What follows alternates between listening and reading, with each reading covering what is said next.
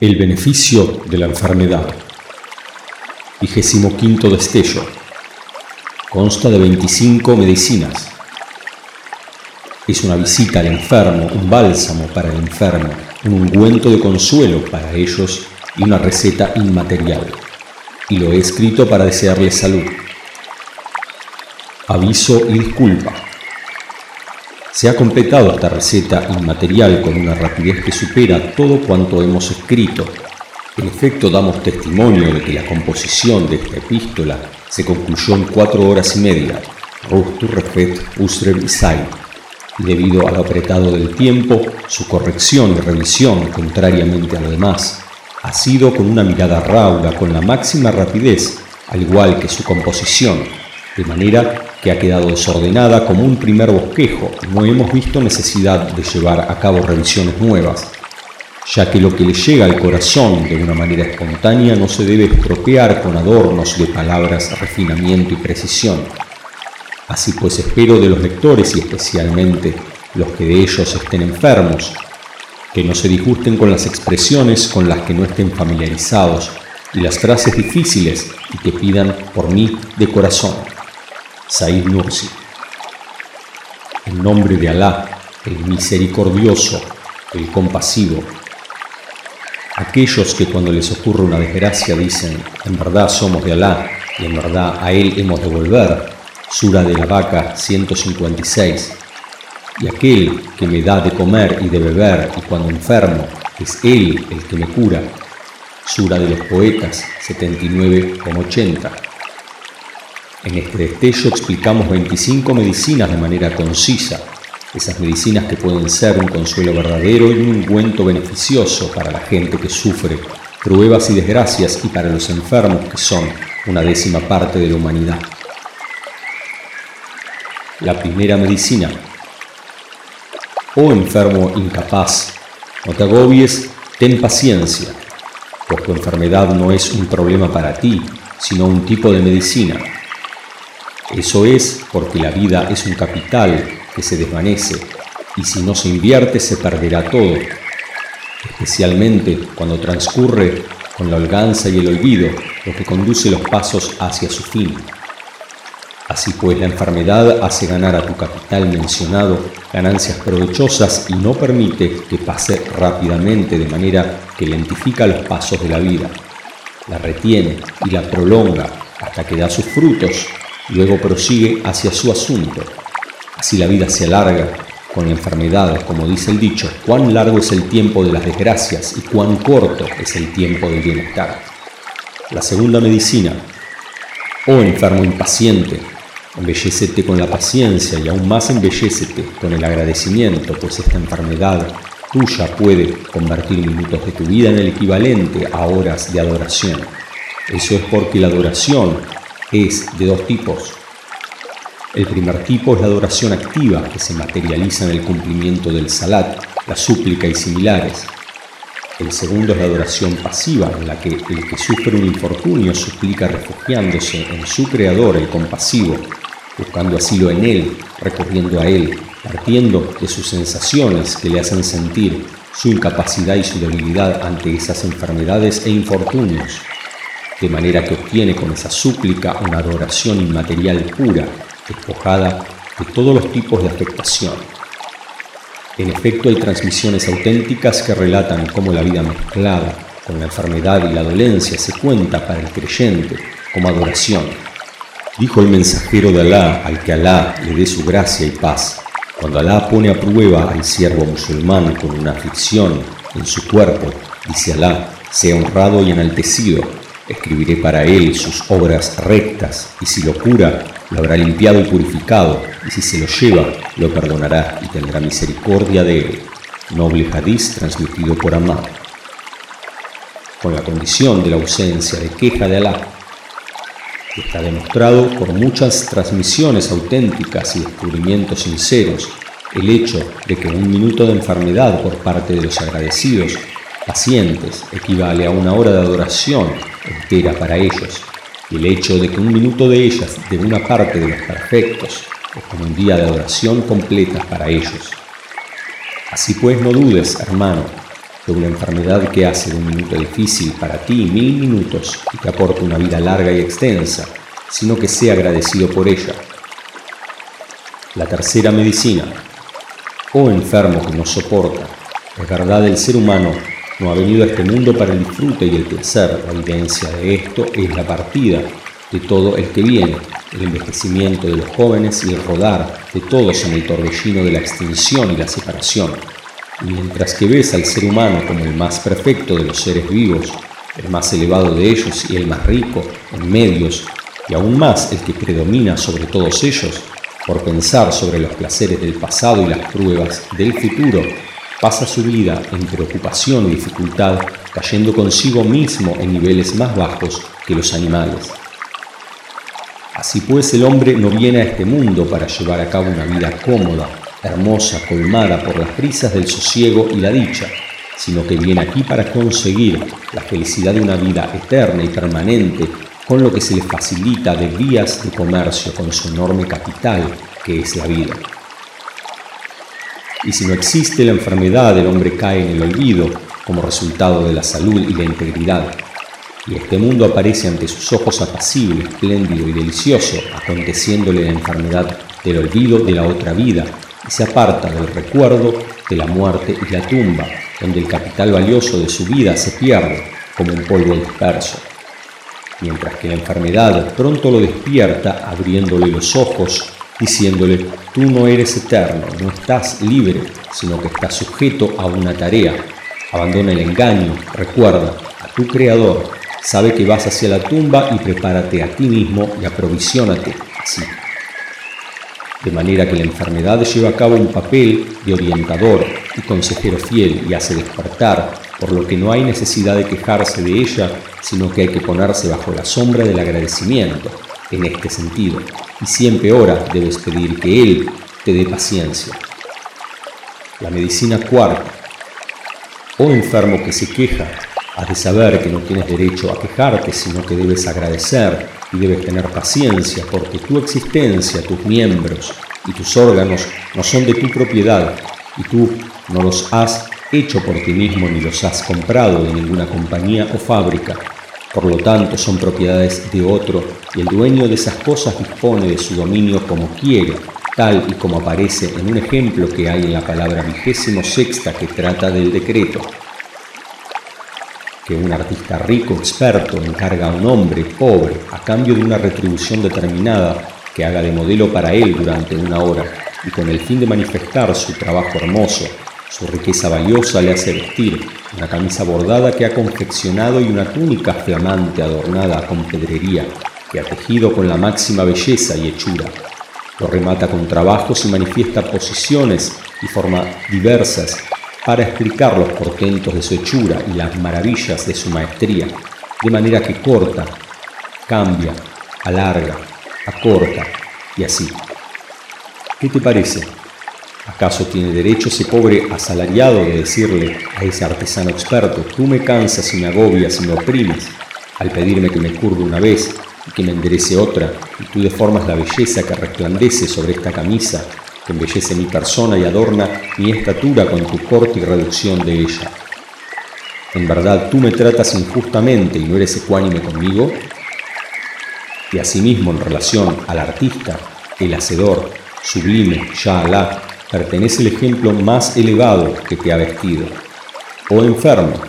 con la camisa de tu cuerpo y ha depositado en él los sentidos luminosos penetrantes como el ojo, el oído y el intelecto, y que con el fin de mostrar las impresiones de sus nombres más hermosos te alterna dentro de estados variados y te pone en situaciones distintas. De manera que del mismo modo que reconoce su nombre, el que da la provisión por medio de experimentar la amargura del hambre, reconoce su nombre, el que cura por medio de tu enfermedad. Y en atención a la manifestación de una parte de las normas de sus nombres más hermosos por medio de las dolencias y su descubrimiento por medio de los infortunios, en ellos hay, pues, destellos de la sabiduría y rayos de la misericordia y luces de la belleza.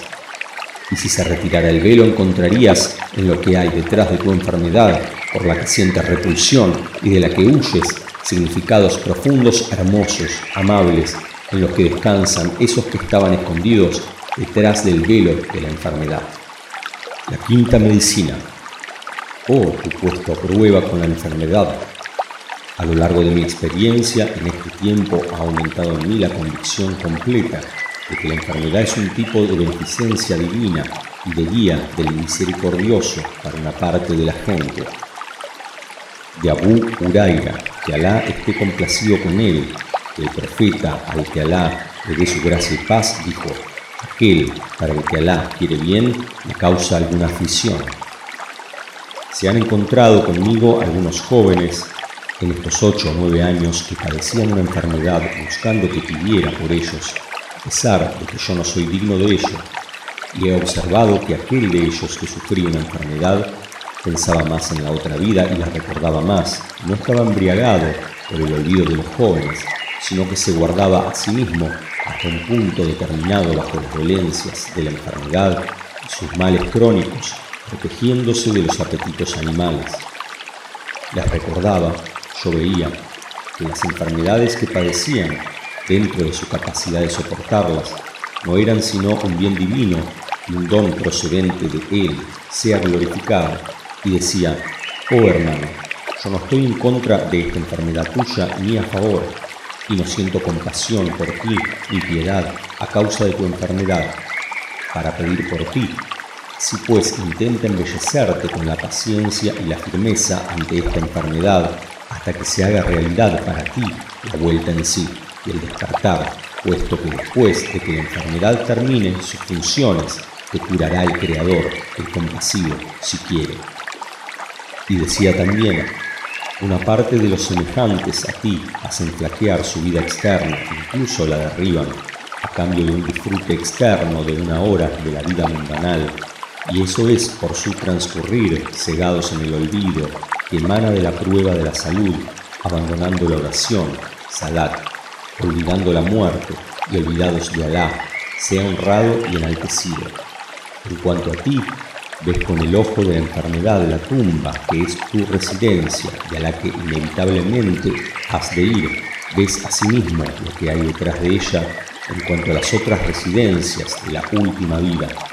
Y a partir de ahí te mueves y te comportas de acuerdo a ello.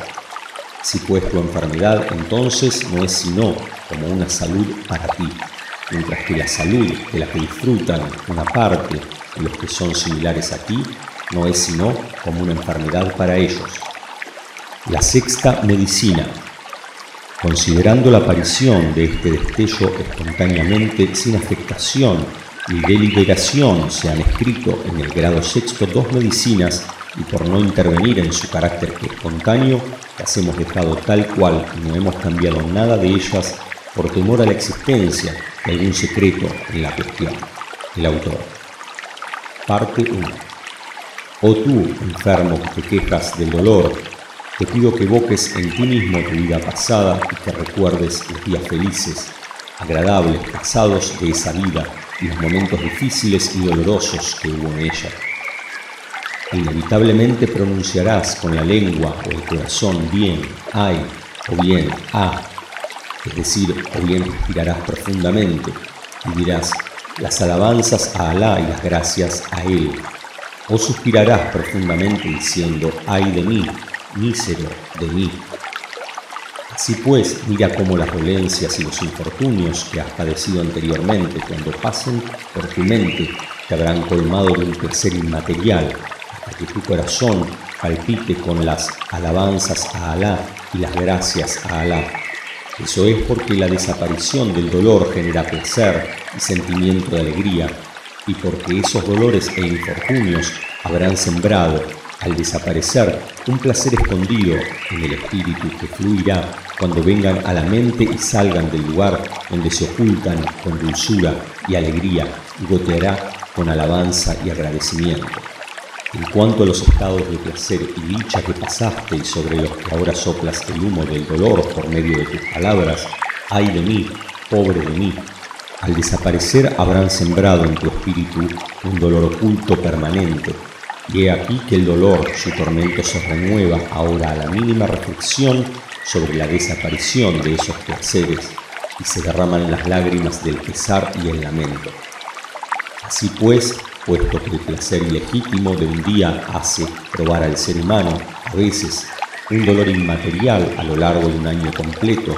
y el dolor que resulta de un día de enfermedad provisional proporciona un placer inmaterial por la recompensa de numerosos días, además del placer inmaterial que surge de librarse de ella.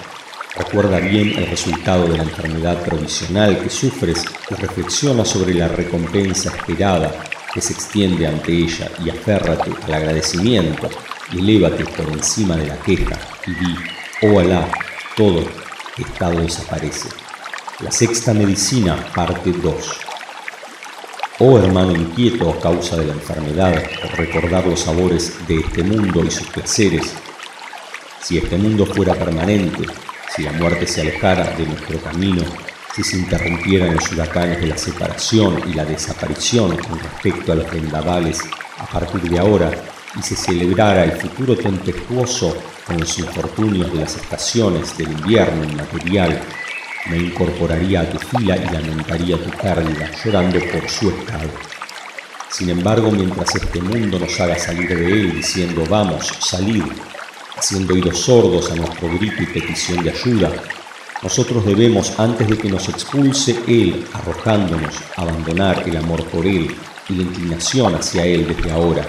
por medio de los estímulos para despertar de las enfermedades y el esfuerzo para desprenderse de este mundo de corazón y sentimiento antes de que Él se desprenda de nosotros.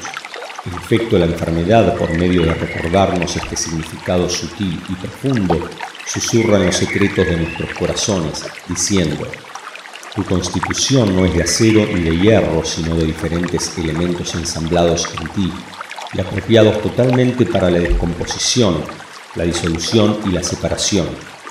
Inmediatamente abandona el engaño y date cuenta de tu incapacidad y reconoce a tu dueño.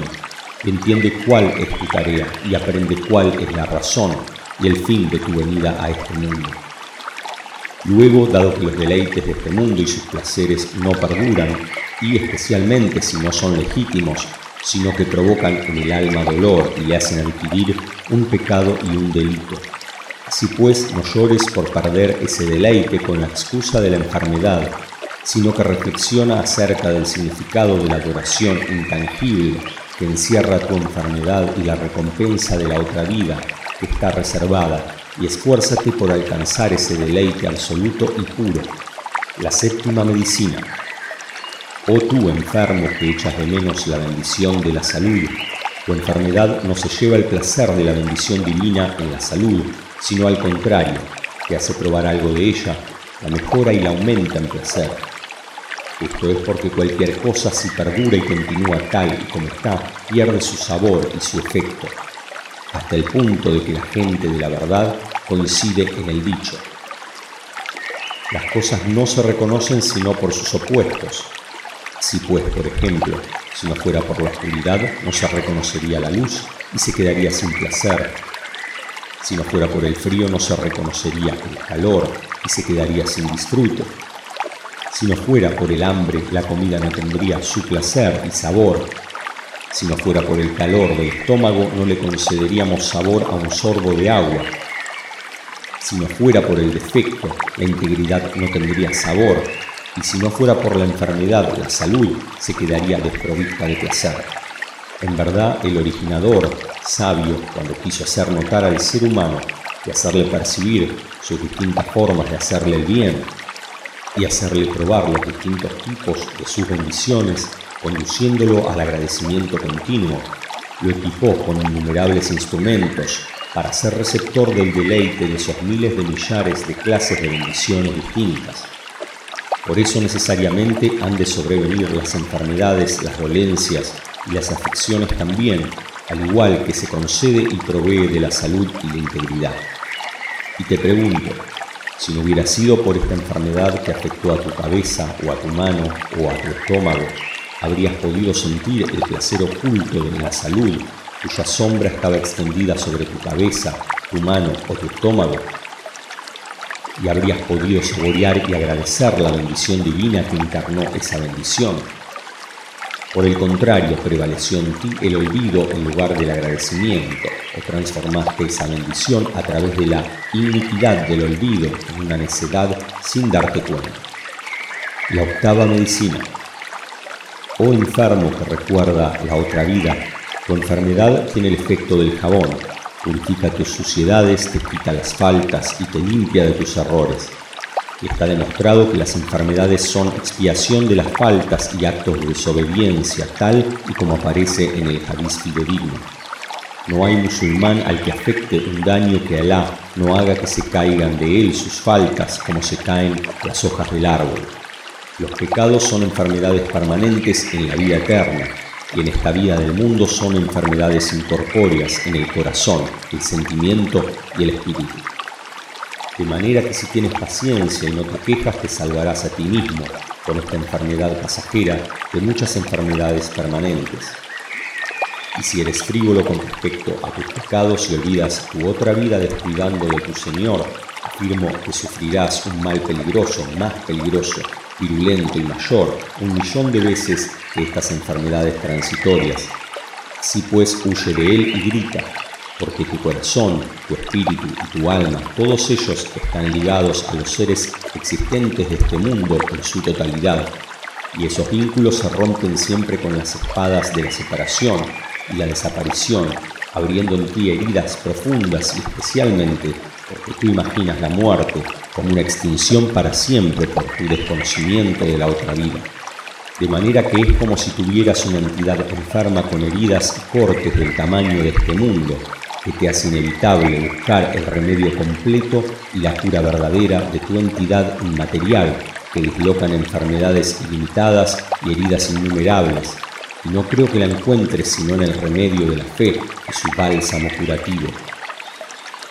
Has de saber que el camino más corto para alcanzar ese remedio es asomarse a las dos ventanas de la incapacidad y la pobreza que se abren con el desgarramiento de la enfermedad material, del velo, de la inadvertencia, que son innatas en el ser humano y consecuentemente alcanzarás el conocimiento del poder del poderoso, dueño de majestad y su misericordia que todo lo abarca. En efecto, el que no conoce a Alá lleva sobre su cabeza preocupaciones y pruebas en la medida de este mundo y lo que contiene, pero el que conoce a Alá, su vida de este mundo se llena de luz y alegría inmaterial y siente con ello, debido a la fuerza de la fe, que el dolor de las enfermedades materiales puntuales se derrite y se pulveriza bajo el aguacero de la alegría inmaterial y la cura dulce que proceden de la fe. La novena medicina Oh enfermo que cree en su Creador, en verdad la causa de dolerse de las enfermedades y el miedo y el espanto de ellas emana de que a menudo la enfermedad es un medio hacia la muerte, y la extinción, y por ser la muerte, con la mirada de la inadvertencia, terrible y temible externamente, pues en verdad las enfermedades que pueden ser un medio hacia ella provocan la inquietud y el desasosiego. Si pues has de saber, primeramente debes creer categóricamente el plazo de la vida está determinado y no cambia, y ha sucedido que aquellos que lloraban ante los agonizantes en su enfermedad han muerto a pesar de que ellos gozaban de salud e integridad. En cambio se han curado aquellos enfermos que estaban en estado de peligro y han vivido después de ellos estando vivos y siendo proveídos. En segundo lugar, en verdad la muerte no es temible en sí misma como nos parece en su forma externa, y hemos demostrado muchas partes de Risale de una manera categórica, sin dejar duda ni incertidumbre alguna, con las inspiraciones de la luz del noble Corán. La muerte para el creyente es una extensión y una terminación de la fatiga del cometido de la vida y su dificultad, y es la liberación de la esclavitud que es enseñanza y adiestramiento en el ámbito de la prueba de este mundo, y es la puerta de unión para encontrarse con 99% de los amados y amigos íntimos que partieron al otro mundo. Y es el medio para entrar en los campos de la patria verdadera y el lugar eterno para la felicidad perpetua. Y es una llamada a trasladarse de la celda de este mundo a los huertos del jardín y a sus vérgenes y es la oportunidad necesaria para entregar la recompensa a cambio del servicio cumplido, esa recompensa que fluye con generosidad de la despensa del favor del Creador, el compasivo. De manera que dado que esta es la esencia de la muerte desde el punto de vista de la realidad, no procede pues que se la mire como si fuera algo temible, sino ha de considerarse como los presagios de la misericordia y de la felicidad, el punto de que una parte de la gente de Alá, su miedo a la muerte, no es por el desamparo de la muerte y su estupor, sino que es a causa de su deseo por adquirir más del bien y las buenas obras, siendo perdurar el cometido de la vida. En efecto, en verdad, la muerte para la gente creyente es la puerta de la misericordia, y para la gente del extravío es un pozo oscuro y tenebroso. La décima medicina. Oh enfermo angustiado sin motivo para la angustia. Estás angustiado por la gravedad de la enfermedad y su intensidad, de manera que tu angustia aumenta el peso de la enfermedad sobre ti. Pero si quieres aliviar la enfermedad, esfuérzate por alejarte de la angustia es decir, reflexiona sobre los beneficios de la enfermedad y sobre su recompensa y el impulso de los pasos hacia la curación, de manera que arranca las raíces de la angustia de tu alma para eliminar la enfermedad de sus raíces. En efecto, la angustia aumenta tu enfermedad y la convierte en dos enfermedades, porque la angustia transmite al corazón bajo la gravedad de la enfermedad material una enfermedad inmaterial, de manera que la enfermedad material perdura apoyándose en ella, pero si alejas de ti la angustia y las aprensiones, sometiéndote al mandato de Alá y aceptando su decreto y evocando la sabiduría de la enfermedad, tu enfermedad material perderá una rama importante de sus raíces y se aliviará y una parte de ella desaparecerá. Pero cuando acompañan a la enfermedad material preocupaciones y aprensiones, crecerá una décima parte de un décimo de esas preocupaciones por medio de la angustia, hasta un décimo. Sin embargo, con el cese de la angustia desaparecerán nueve de diez del efecto de esa enfermedad. Y del mismo modo que la angustia aumenta la enfermedad, asimismo hace que la enfermedad acuse a la sabiduría divina censure la misericordia divina y se queje de su Creador, el compasivo. Por eso el enfermo es educado con las bofetadas de la educación, al contrario de lo que él pretende, dentro de los límites que aumenta su enfermedad, ya que al igual que el agradecimiento incrementa la bendición, la queja asimismo aumenta la enfermedad y la desgracia. Así es, y la angustia es en sí misma una enfermedad y su cura no está sino en el conocimiento de la sabiduría, la razón de ser de la enfermedad. Y si sabes su razón y su provecho, unta tu angustia con ese ungüento y sálvate a ti mismo y di en lugar de ay de mí la alabanza a Alá en cualquier estado. La medicina undécima. Oh hermano enfermo, impaciente, a pesar de que la enfermedad te da un dolor presente, te concede al mismo tiempo un placer intangible que emana de la desaparición de tu enfermedad previa, junto con un placer espiritual procedente de la recompensa resultante como consecuencia de esa enfermedad. Quizás así el tiempo que viene, después de hoy, incluso después de este momento, no conlleva enfermedad, no hay duda de que no hay dolor sin nada. Mientras que no haya dolor, no hay sufrimiento ni queja, porque tú te imaginas algo erróneo, que sobreviene la angustia, puesto que junto con la desaparición del intervalo de la enfermedad material, se habrá disuelto el dolor de ese intervalo también y se habrá adjudicado la recompensa de la enfermedad y quedará el placer de su desaparición. Y es necedad y aún más locura que recuerdes después y ahora la enfermedad pasada y te duelas por ella y pierdas tu paciencia y se agote en un momento en el que debes regocijarte con su marcha y estar tranquilo con su recompensa. En cuanto a los días que han de venir, aún no han llegado. ¿Acaso no es necedad ocupar la mente desde ahora pensando en un día que aún no ha nacido? Así pues, este tipo de imaginación resultado de la reflexión amarga y hacer cargar al alma con un dolor agudo lleva a perder la paciencia y se tiñen tres tipos de inercia con tres niveles de existencia. ¿Acaso no es esto locura?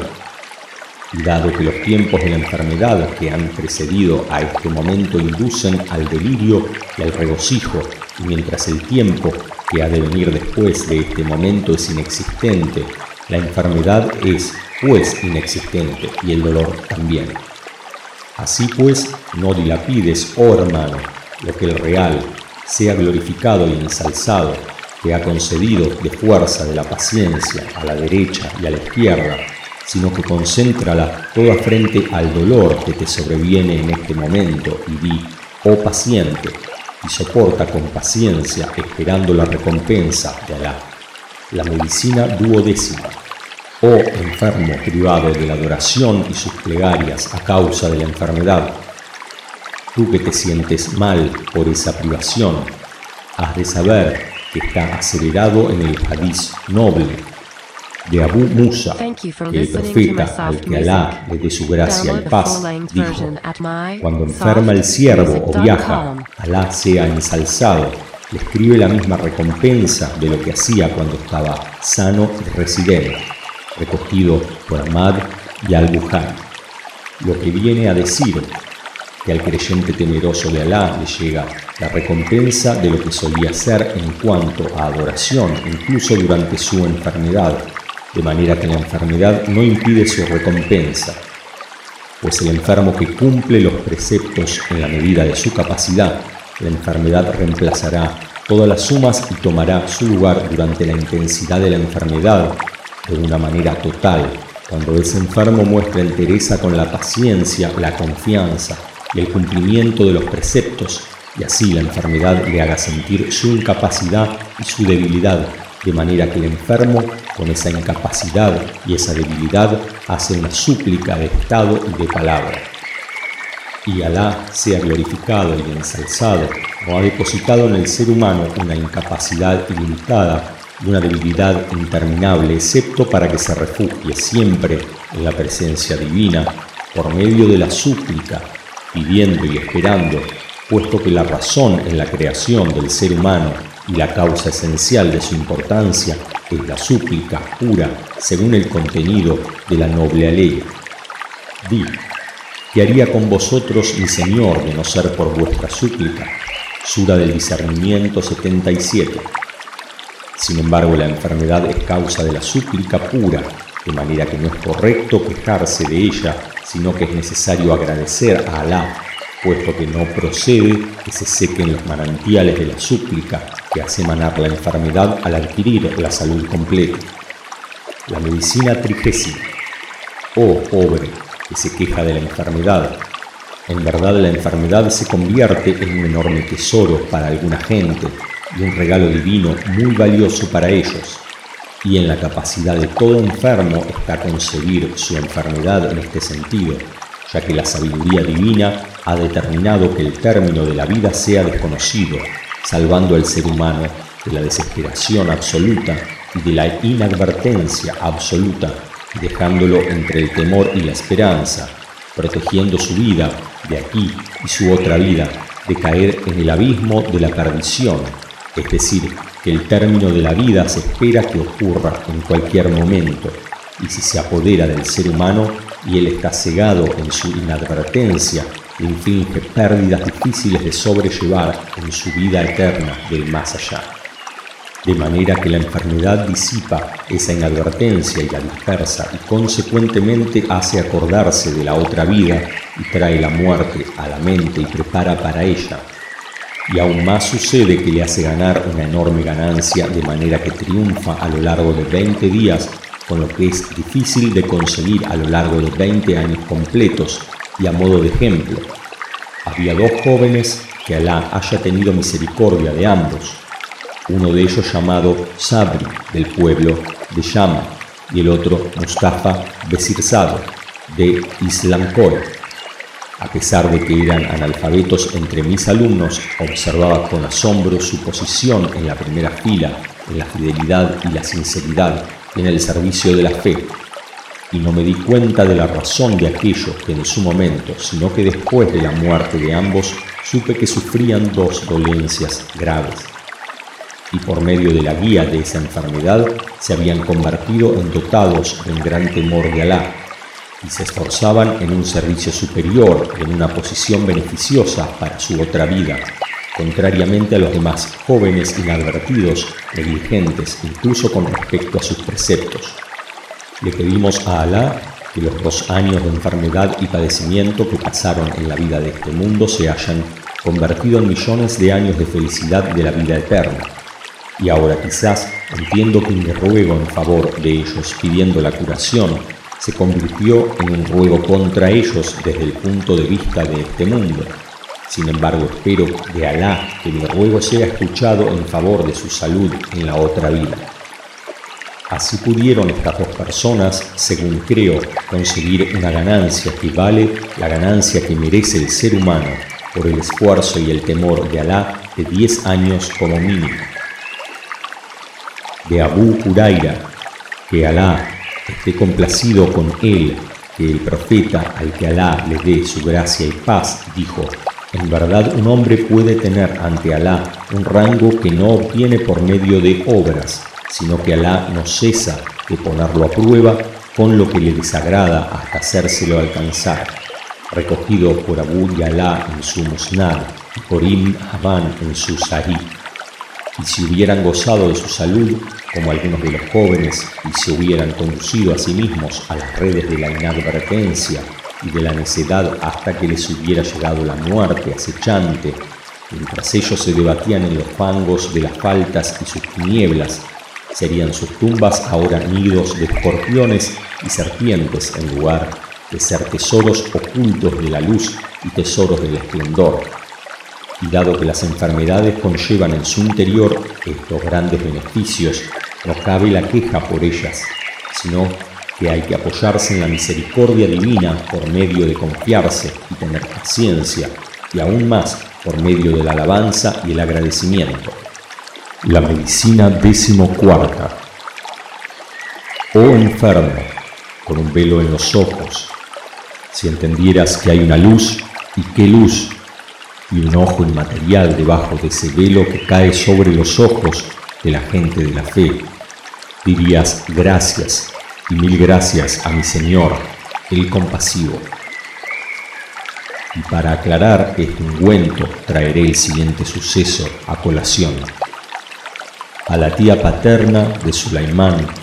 un hombre de Barla, Turquía, que me sirvió sin aburrirse de mí un solo día ni sentirse agobiado por nada de mí a lo largo de ocho años, con un servicio acompañado de una lealtad y respeto totales, le sobrevino a la pobre la ceguera y se apagó la luz de su ojo, y por la exagerada buena opinión que esta mujer recta tenía de mí, mucho más de lo que merezco, se asió a mí cuando yo iba a la mezquita, diciendo, por Alá, te pido que ruegues a Alá por mí a causa de mi ojo. Y yo por mi parte hice de la rectitud de esta mujer bendita y creyente un compañero y un intercesor de mi ruego, y le pedí a Alá suplicándole y rogándole con estas palabras. Oh Alá, Señor nuestro, por la inviolabilidad de su rectitud, levanta el velo de su vista. Al día siguiente vino un médico de la provincia cercana de Burdur, que era especialista de los ojos y la trató, y Alá le devolvió la vista. Después de 40 días su ojo volvió a su estado anterior, y me dolí mucho por ello, y rogué mucho. Espero que mi ruego sea respondido en la medida de su otra vida y si no mi ruego se convertirá por error en un ruego contra ella, puesto que solo quedaban para que se cumpliera el plazo de su vida cuarenta días, pues cumplidos cuarenta días pasó a la misericordia de Alá. Y así es, pues, la privación de esta mujer, para la que se espera la misericordia de la bendición de ver con la visión afectuosa de la ancianidad y el disfrute de la belleza de los jardines tristes de Barla y el caer el velo entre ella y entre los prados sutiles durante cuarenta días se han trocado ahora en su tumba, en su asomarse al jardín y la contemplación de miles de sus verdes vérgeles por cuarenta mil días. Eso es porque su fe era firme, profunda y su rectitud era radiante y enorme. En efecto, en verdad el creyente, si son velados sus ojos y entra en la tumba así, puede contemplar el mundo de la luz en la medida de su grado con una mirada más amplia que la mirada de la gente de las tumbas, puesto que al igual que nosotros vemos con nuestros ojos la mayor parte de las cosas de este mundo, y los creyentes ciegos no pueden verlas. Del mismo modo, en la tumba, esos ciegos, con ese grado, si era gente de creencia, verán la mayor parte de lo que ven la gente de las tumbas y contemplarán los vergeles del jardín y sus delicias como si estuvieran provistos de telescopios, cada uno en la medida de su grado, que captan las vistas maravillosas del jardín y las exponen como una pantalla de cine ante los ojos de esos ciegos que en este mundo fueron privados de la luz de sus ojos. Así pues, en tu capacidad está, oh tu hermano, conseguir este ojo luminoso ante el que se descubre el jardín por encima de los cielos elevados mientras tú aún estás bajo la tierra. Y ello es por medio de la paciencia y el agradecimiento por ese velo que cae sobre tus ojos. Y has de saber que el sabio especialista del ojo y el que tiene poder para levantar ese velo de tu ojo para que veas con ese ojo luminoso no es sino el Corán sabio. La medicina decimoquinta. Oh enfermo, que suspiras con gemidos, no suspires nunca ni gimas mirando la imagen fea y censurable de la enfermedad, sino que mira su significado y contenido y desahógate diciendo la alabanza a Alá pues si el significado de la enfermedad no fuera algo hermoso, el Creador compasivo no habría puesto a prueba al más amado de sus amados entre sus siervos con las enfermedades y las dolencias, y aparece en el Hadís fidedigno. La gente sometida a una prueba más fuerte son los profetas y luego los amigos de Alá y luego los más parecidos a ellos y así sucesivamente. Hay numerosos hadices con este significado, todos ellos fidedignos, de los que elegimos uno, de la hermana de Judaifa, que Alá esté complacido con ambos, que dijo el mensajero de Alá, al que Alá le dé su gracia y paz, dijo, la gente con una prueba más fuerte serán los profetas, y luego los justos, y luego los más parecidos, y así sucesivamente. Lo transmitió al Tabarani. O como diga, y se sitúa al frente de los puestos a prueba el profeta paciente, Ayub, sea con él la paz, luego el resto de los profetas, sea con ellos la paz, luego a los amigos de Alá y luego a los hombres rectos. Todos recibieron estas enfermedades que sufrieron como un acto de adoración puro y un regalo del misericordioso y cumplieron con el agradecimiento a través de la paciencia y las veían como una especie de operaciones quirúrgicas que se les concedían de parte del misericordioso el compasivo. Así pues, tú enfermo que suspiras y te lamentas si pretendes unirte a esta caravana luminosa, cumple con el agradecimiento en medio de la paciencia pues en caso contrario tu queja les hará abstenerse de incorporarte a su caravana y te arrojarás a ti mismo al abismo de los inadvertidos y recorrerás un sendero cubierto de tinieblas. En efecto, hay enfermedades que se acaban en la muerte, coronan al que las tuvo con un martirio inmaterial que le hace atesorar la estación de cercanía con Alá, Wilaya, y esas enfermedades que son al margen del parto. El hecho de que esta enfermedad adquiera el martirio en significado se extiende hasta el límite del fin del posparto, que son 40 días. estertores de vientre, ahogamiento, quemadura y epidemia,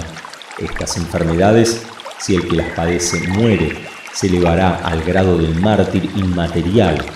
de manera que hay muchas enfermedades que poseen baraka, con las que el que las padece obtiene el grado de la wilaya por medio de la muerte en la que acaban. Y puesto que la enfermedad aligera la intensidad del amor por este mundo y su exageración y la pasión por él y la fuerte relación con él, asimismo aligera la dolorosa y amarga separación de la gente de este mundo, que el que salen con la muerte e incluso puede que se la haga amar a ellos. La medicina decimosexta. Oh enfermo que te quejas de tu malestar, en verdad la enfermedad hace comprender al que la tiene los más importantes asideros de la vida social y humana y los más hermosos de sus vínculos, que son el respeto y el amor, porque libra al hombre de prescindir de los demás, ese prescindir que conduce a la soledad y priva al ser humano de la misericordia, ya que como se desprende claramente de la noble aleya, en verdad el hombre se propasa al verse autosuficiente. Sura del coágulo 6,7. El alma que ordena el mal, que ha caído en las redes de la autosuficiencia, que resulta de la salud y la integridad, no siente al respeto apropiado hacia las relaciones de hermandad y no siente la misericordia y la piedad con los que son puestos a prueba con las adversidades y las enfermedades, merecedores de la misericordia y la bondad. Sin embargo, cuando el hombre que sobreviene la enfermedad y comprende el alcance de su incapacidad y el alcance de su dependencia bajo la presión de la enfermedad y sus dolores y cargas, entonces siente el respeto apropiado para sus hermanos creyentes que llevan a cabo su cuidado o aquellos que vienen a visitarlo y siente a sí mismo la piedad humana que es una cualidad islámica hacia la gente que sufre adversidades y pruebas en comparación consigo mismo y emana de su corazón la misericordia y la piedad en todo su significado hacia ellos y se enciende en él la compasión fervorosa hacia ellos y si puede les ofrece la mano de la ayuda, y si no puede hace oración por ellos o los visita y se interesa por su descanso y sus estados, cumpliendo con ello una suma establecida y obteniendo su enorme recompensa. La medicina décimo séptima. Oh enfermo que se queja de la incapacidad de llevar a cabo las acciones de bien, sea agradecido, pues yo te anuncio que lo que abre las puertas de los bienes más puros no es sino la enfermedad misma, pues la enfermedad, además de que deja en herencia una recompensa continua para el enfermo y aquellos que lo cuidan por Alá, representa el medio más importante para la aceptación de la súplica. En efecto, el cuidado de los enfermos aporta para la gente de creencia una enorme recompensa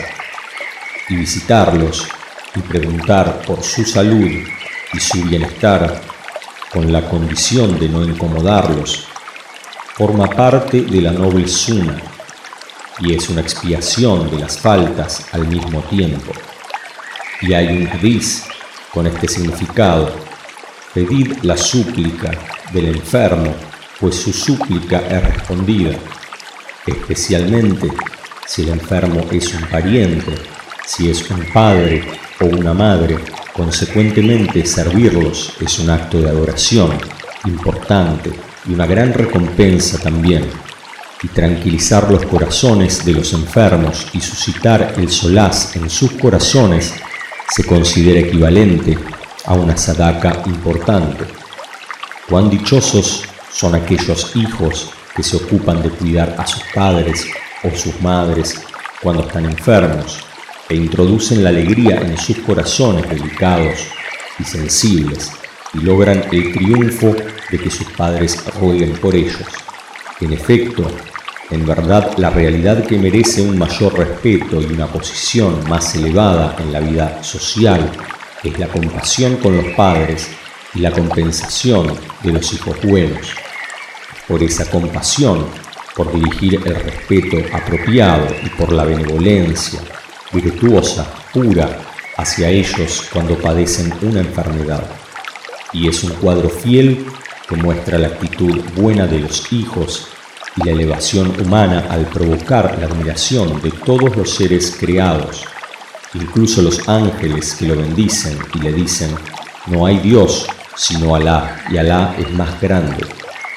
Y exclamando, será lo que Alá quiera, sea bendito Alá. En efecto, en verdad los sentimientos de benevolencia, la piedad y la misericordia que rodean al enfermo disipan el dolor del enfermo y lo convierten en placeres dulces y gozosos. Realmente, la aceptación del ruego del enfermo y el hecho de que sea respondido es una cuestión importante que merece que se le dé importancia,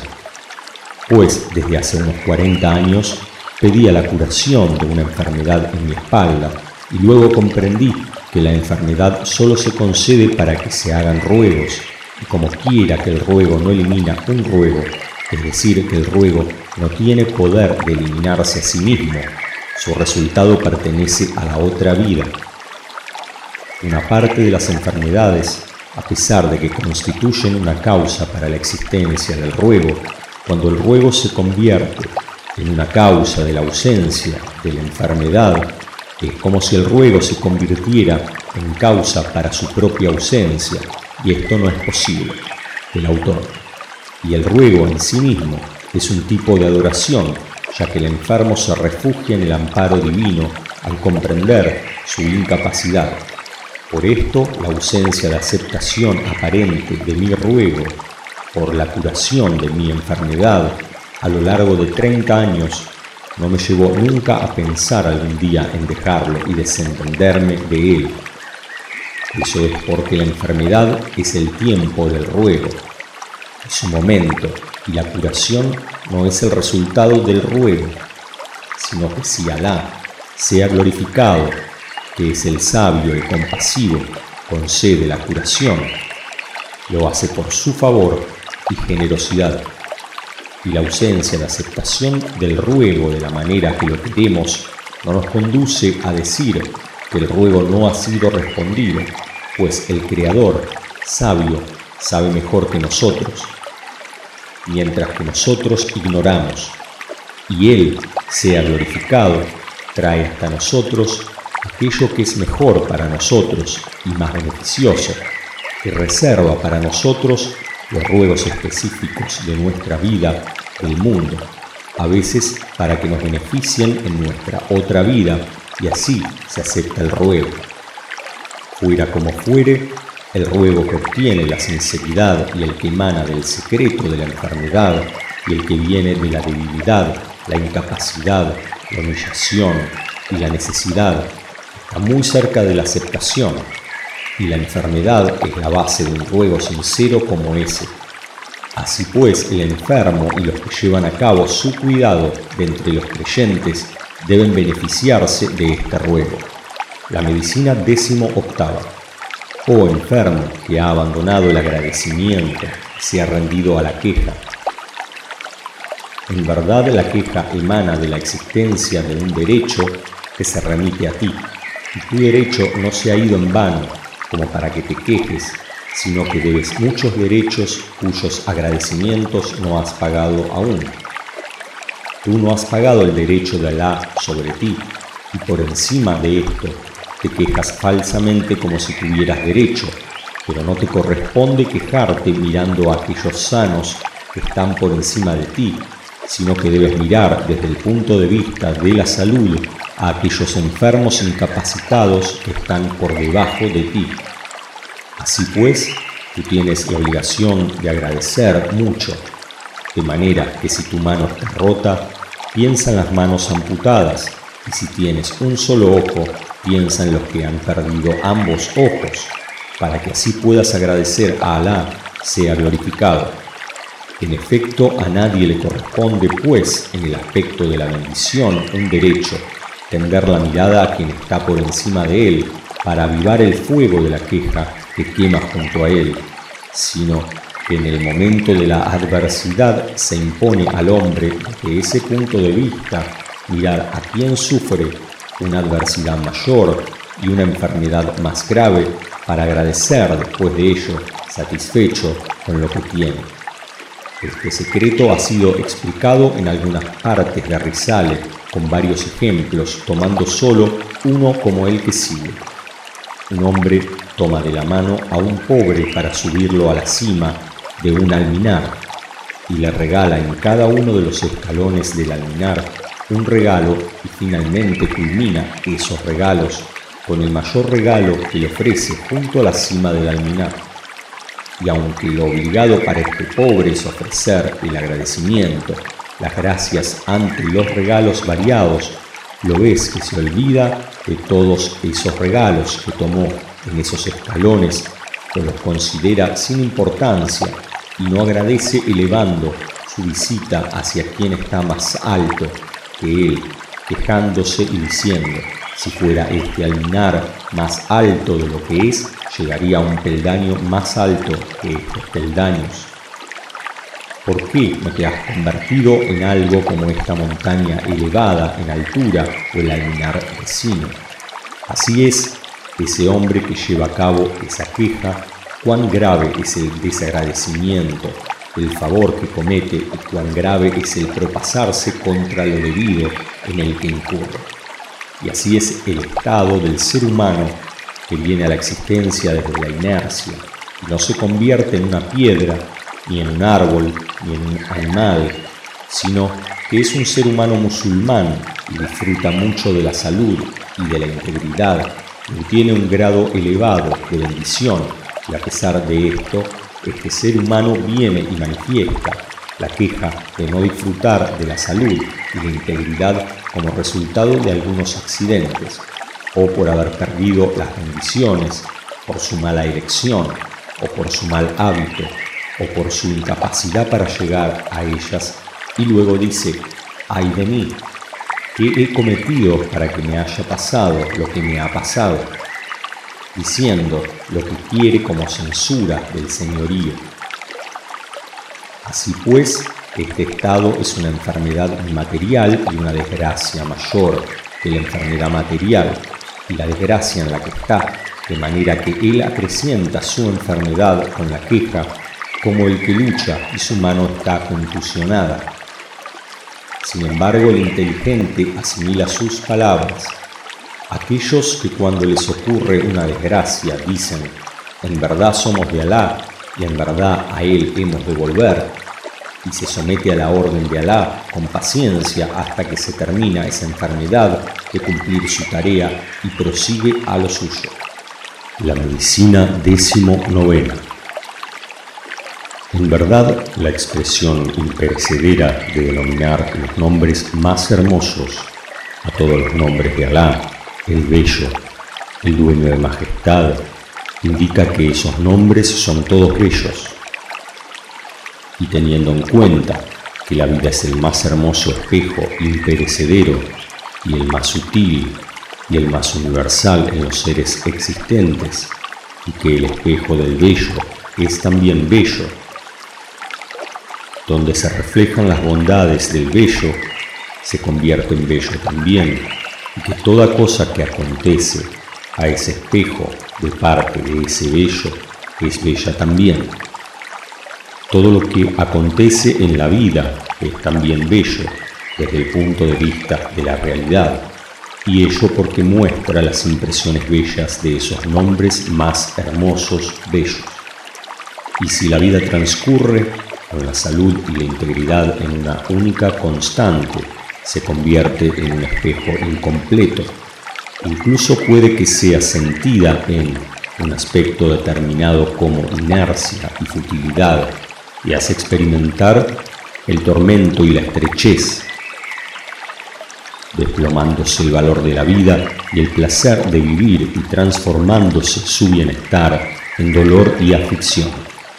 de manera que el hombre se arroja a sí mismo o bien a los fangos de la necedad, o bien a los nidos de la diversión y la juerga, para que su tiempo pase rápido, cuyo símil es el del preso que se enemista con su vida valiosa y la mata con rapidez por el deseo de que se acabe el tiempo de cárcel.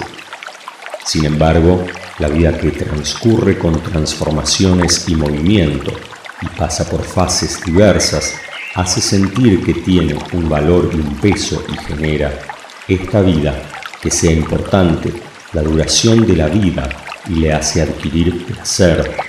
hasta el punto de que el ser humano no desea que transcurra el tiempo de su vida a pesar de las dificultades y adversidades que padece y no se lamenta y clama, diciendo, ¿por qué ha de ocultarse el sol y por qué ha de disiparse la noche? En efecto, si quieres, pregúntale a una persona rica, desocupada, que tiene todo cuanto se desea, pregúntale, ¿cómo estás? Y escucharás de él inexorablemente expresiones dolorosas y de lamento, como, ah, qué tiempo, no pasa. ¿Por qué no vienes para que busquemos un entretenimiento con el que pasar el tiempo? Vamos a jugar al nardi un poco. O escuchas quejas que surgen de prolongar las falsas esperanzas como mi asunto tal está incompleto. Ojalá hiciera esto y esto. Pero si preguntas a un pobre hundido en las adversidades o un trabajador proletario ¿Cómo estás? Si es sensato te dirá, estoy bien, y las alabanzas a Alá y mil gracias a mi Señor, pues yo estoy en un afán siempre. Qué bueno sería que el sol no se pusiera deprisa y pudiera acabar el trabajo que tengo pendiente, pues el tiempo pasa raudo y la vida transcurre sin detenerse y a pesar de que yo estoy dedicado totalmente a lo que acontece, eso transcurrirá también, pues todo aprieta sus pasos de esa manera. De este modo que Él, con estas palabras, no hace sino expresar el valor de la vida y su importancia, lamentando cómo la vida se escapa de Él a su pesar. Así pues, Él comprende entonces que el placer de la vida y el valor de la vida por el esfuerzo y la fatiga, en cuanto al descanso, la dejadez, la salud y la integridad hacen la vida amarga y la hacen pesada, haciendo así que el hombre desea librarse de ella con rapidez. Oh hermano enfermo, has de saber que la raíz de las desgracias y de los males e incluso de los pecados no es otra que la inercia, como queda demostrado de una manera concluyente y detallada en muchas de las Risale y Nur. Y la inercia es un mal y una oscuridad total, de manera que la inactividad, la relajación y la tranquilidad están en una misma línea y un mismo modo, siendo estados muy cercanos de la inercia y la futilidad. Esta proximidad suya es la que se siente con la oscuridad existe en la inercia y hace heredar malestar y agobio. En cuanto al movimiento y la transformación, hay en ellos dos existencias. Hacen sentir la existencia y la existencia es un bien puro y una luz. Y dado que es así la realidad, la enfermedad que tienes no es sino un huésped enviado a ti para cumplir sus muchas funciones de manera que lleva a cabo la purificación de tu valiosa vida y su fortalecimiento, y se eleva por aquella y dirige los otros componentes humanos en tu cuerpo hacia la ayuda ese miembro enfermo, mostrando las impresiones de los nombres del Hacedor, sabio, y pronto terminará de su función si la quiere y proseguirá a lo suyo, hablándole a la integridad Ven ahora para quedarte en mi lugar siempre y vigila el cumplimiento de tu función de nuevo, pues este es tu lugar. Recíbelo y habítalo enhorabuena. La medicina vigésima. Oh enfermo que buscas tu medicina, has de saber que la enfermedad es de dos tipos, un tipo verdadero y otro imaginario. En cuanto al tipo de enfermedad verdadero, el curador, el sabio, el sublime, sea honrado y enaltecido, ha puesto para cada mal una medicina y lo ha atesorado en su gran farmacia que es el globo terrestre, de manera que esas medicinas requieren los males. Y ha creado, sea glorificado para cada mal, una medicina de manera que el uso del tratamiento y su toma con el propósito de la curación está legislado por la ley revelada originalmente. Sin embargo, es necesario el conocimiento de que la curación y el efecto de la medicina no son sino procedentes del real, sea bendito y ensalzado, de manera que, de la misma forma que Él concede la medicina, Él también concede la curación. El musulmán debe adherirse a la guía de los médicos competentes musulmanes y sus consejos. Y este acatamiento es un remedio importante porque la mayoría de las enfermedades se generan del mal hábito, la ausencia de cuidado, la dejadez en dejarse orientar, el exceso, los pecados, la necedad y la ausencia de prevención. De manera que el médico que tiene el DIN no hay duda de que él aconseja dentro del círculo de lo que está legislado por la ley revelada y ofrece sus recomendaciones y previene del mal hábito, el exceso y suscita en el alma del enfermo el consuelo y la esperanza, y el enfermo a su vez apoyándose en esas recomendaciones y alivios se aligere su enfermedad inundándolo de alegría en lugar de agobio y desazón. En cuanto al tipo de enfermedad imaginaria, su tratamiento efectivo y provechoso es abandonarla, ya que la imaginación aumenta con la preocupación y se hincha, pero si no se le presta atención, se empequeñece, se encoge y desaparece,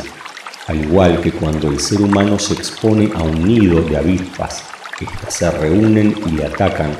pero si no se preocupa, se separan de él y se dispersan. Y al igual que el que se encuentra con preocupación por la silueta de una cuerda colgando en la oscuridad, aumentará ante él esa silueta hasta hacerlo llegar a huir como un enajenado, pero si no le da importancia, se demostrará que esa silueta era una cuerda y no una serpiente, y se empezará a reír de lo que soliviantó su mente y su imaginación, de manera que esa enfermedad imaginaria en sí misma, si persiste mucho, se transformará en una enfermedad real. La imaginación, cuando se tiene un sentido agudo de temperamento nervioso, es una enfermedad muy nociva, ya que lo aterra y hace de un grano una montaña, flaqueando sus fuerzas inmateriales especialmente cuando coinciden los médicos impasibles de corazones duros, vacíos de misericordia, o los médicos desaprensivos, aquellos que excitan sus imaginaciones y las mueven aún más hasta que se van sus riquezas y se agotan, si era rico o pierde la razón o la salud por completo. La medicina vigésimo primera. Oh hermano enfermo, Realmente en tu enfermedad hay un dolor material, solo que el placer inmaterial es importante y te rodea y borra todas las huellas de ese dolor material, porque tu dolor material no supera esa piedad y compasión dulce que olvidaste desde la niñez y que brota ahora de nuevo en las entrañas de tus padres y tus parientes hacia ti, si tienes padres y parientes. Siendo así, te recuperarás los sentimientos y miramientos paternales tiernos y agradables que te dirigían en la niñez y se te escorrerá el velo con respecto a tus amados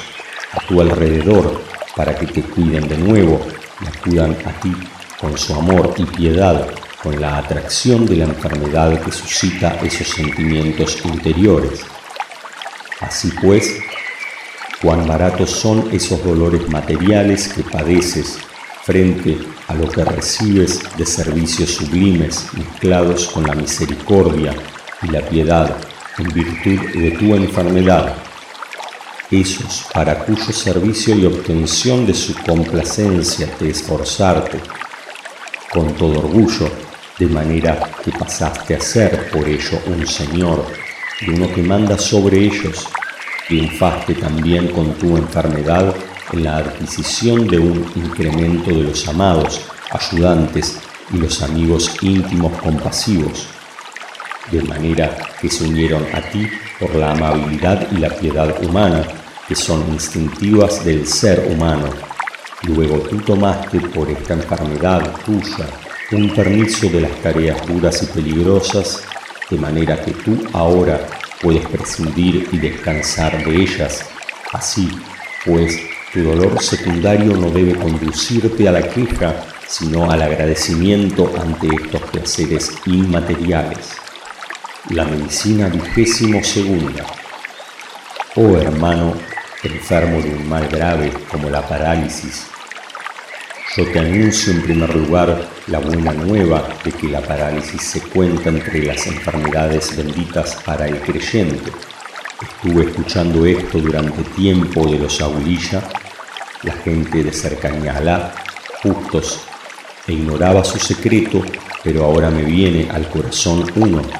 En verdad la gente de Wilaya, cercanía a Alá, ha unido a su voluntad dos principios importantes para llegar al real, sea bendito y ensalzado, a salvo de peligros inmateriales enormes que vienen de este mundo como garantía de la felicidad eterna. Y estos dos principios son, el primero de ellos, el vínculo con la muerte, es decir, que ellos se esforzaron por su felicidad en la vida eterna a través de reflexiones sobre lo efímero de este mundo y por medio de que ellos son huéspedes que son utilizados para tareas provisionales. Y el segundo de ellos, hacer morir al nafs, el alma, el ego, como sede de las pasiones bajas, que ordena con insistencia el mal por medio de los esfuerzos y el ejercicio espiritual, con el fin de librarse de los peligros de ese nafs y las sensaciones que no ven el final. Así pues, oh hermano, que has perdido de tu entidad la mitad de tu salud, han sido depositados en ti, sin elección por tu parte, dos principios cortos y fáciles que te allanan el camino hacia tu felicidad eterna y te recuerdan siempre la desaparición de este mundo y lo efímero del ser humano, de manera que este mundo no puede, a partir de este momento, retener tus alientos y asfixiar, donde la inadvertencia y el olvido no se atreve a desvanecer tus ojos. Por lo que Naz, que ordena con insistencia el mal, no puede por medio de los apetitos bajos engañar a quien es medio hombre de manera que se salva de su prueba y su mal con rapidez. Y el creyente por el secreto de la creencia y la sumisión y el poner su confianza en Alá se aprovecha de un mal grave como la parálisis en el tiempo más corto con el provecho de los que se esfuerzan de entre la gente del village por medio del ejercicio en los retiros espirituales. En ese momento el mal se debilita y se facilita llevarlo. La medicina vigésimo tercera. Oh enfermo, solo, forastero incapaz, si tu ser forastero y la inercia de quien te mantenga, además de tu enfermedad, es causa de dar la vuelta a los corazones duros hacia ti y llenarlos de benignidad sobre ti, ¿cómo será con respecto a la misericordia de tu Creador, el compasivo, dueño de las manifestaciones en que se presenta a sí mismo, a ti, al principio de las suras del Corán, con sus sublimes atributos de el misericordioso, el compasivo y el que hace que todas las madres, por uno de los destellos de su conmiseración y piedad asombrosas, lleven a cabo la crianza de sus hijos, y el que llena la faz de este mundo lo tiñe cada primavera con una manifestación de su misericordia, llenándolo con todas las clases de sus bendiciones y favores, por una manifestación de su misericordia, asimismo se materializa el jardín exuberante con todas sus bellezas, de manera que tu pertenencia a Él por medio de la creencia el refugiarte en Él por la lengua de la incapacidad que emana de tu enfermedad, tu esperanza de Él y tu suplicarle, hacen de tu enfermedad,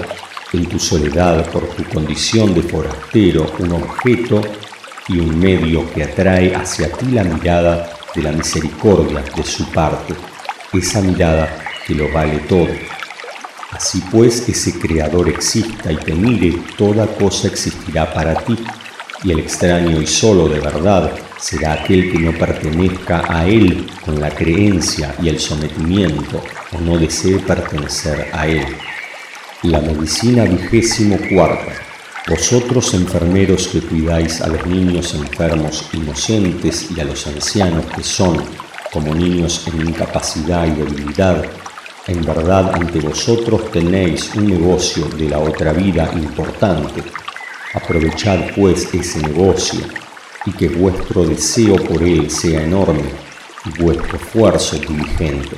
En verdad las enfermedades de los niños inocentes son inyecciones de educación divina para sus cuerpos delicados, para que se acostumbren a ellas y ejercitarlos para enfrentarse a las dificultades de la vida en el futuro,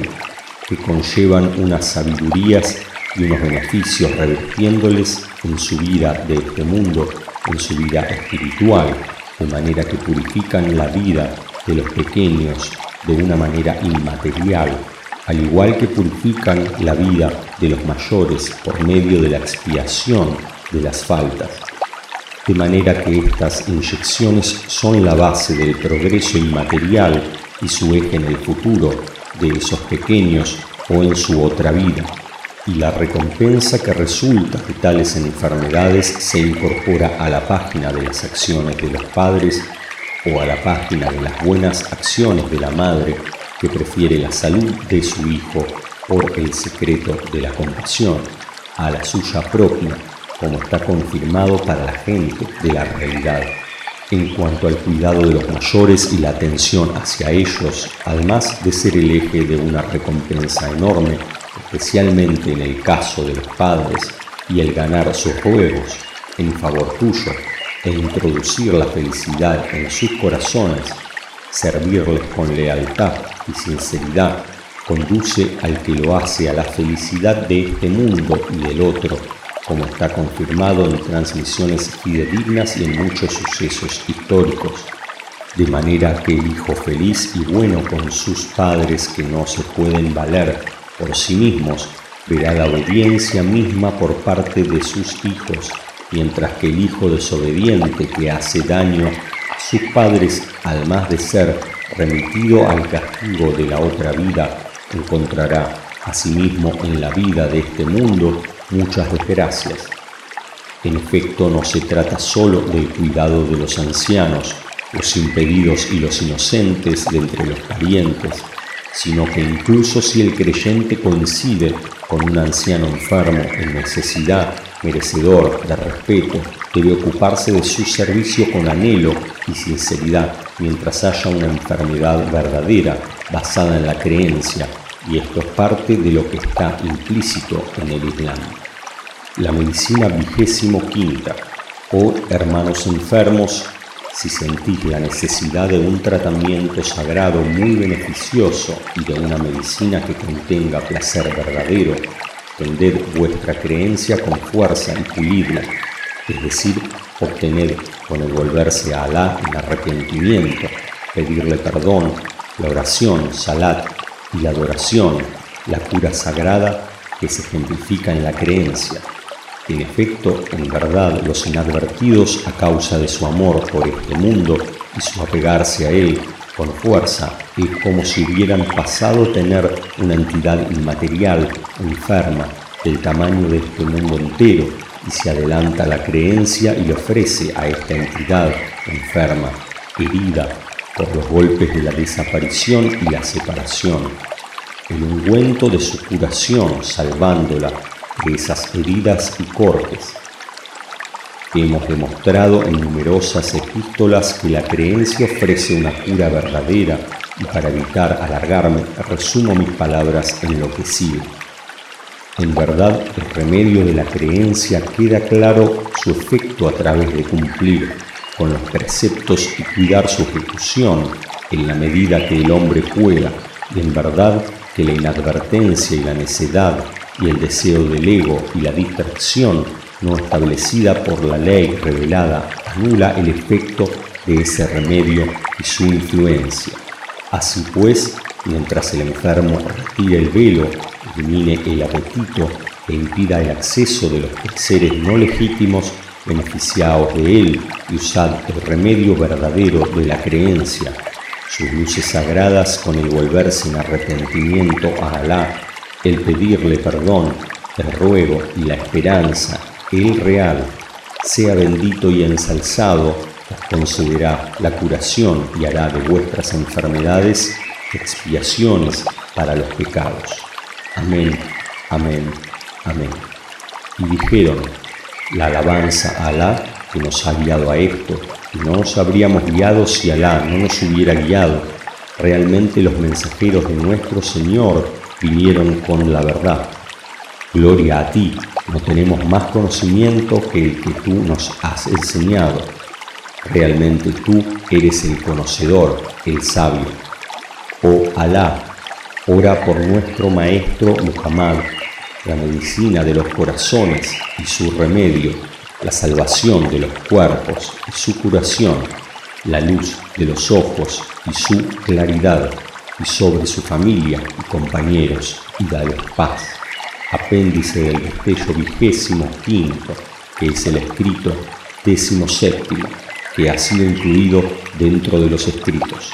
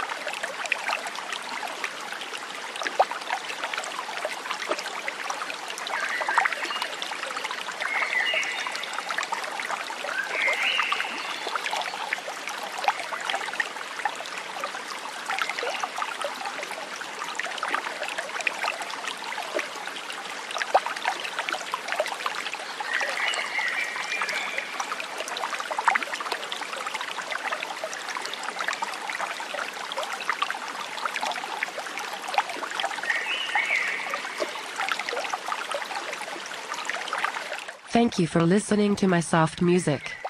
Download the full length version at mysoftmusic.com.